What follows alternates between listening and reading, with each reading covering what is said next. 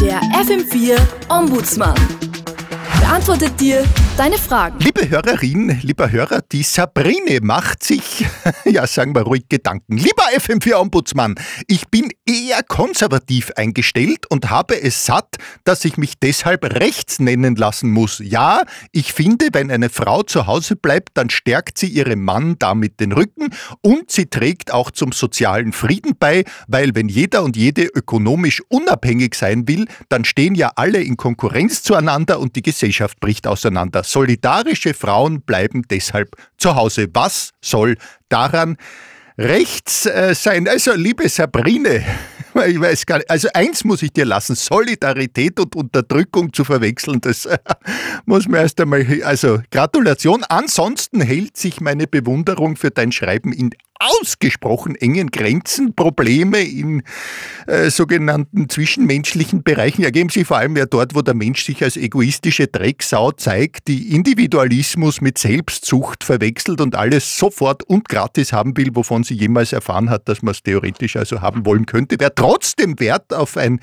geregeltes Zusammenleben legt, muss also entweder Kompromisse schließen lernen oder dienen oder herrschen, was also im äh, intimen Rahmen durchaus, also wenn beide einverstanden sind und erwachsen, aber also wenn es um soziale Beziehungen geht, bin ich Anhänger des Kompromisses und dem äh, Gelingen dieses Beziehungsmodells ist ökonomische Unabhängigkeit, aktives, passives Wahlrecht, äh, Gleichstellung vor dem Gesetz beider Partnerinnen eher zuträglich, bleibt die Frage, was ist rechts an der Idee von Subordination und Hierarchie als Grundlagen von Gesellschaft? Also das ist leicht beantwortet, liebe Sabrine.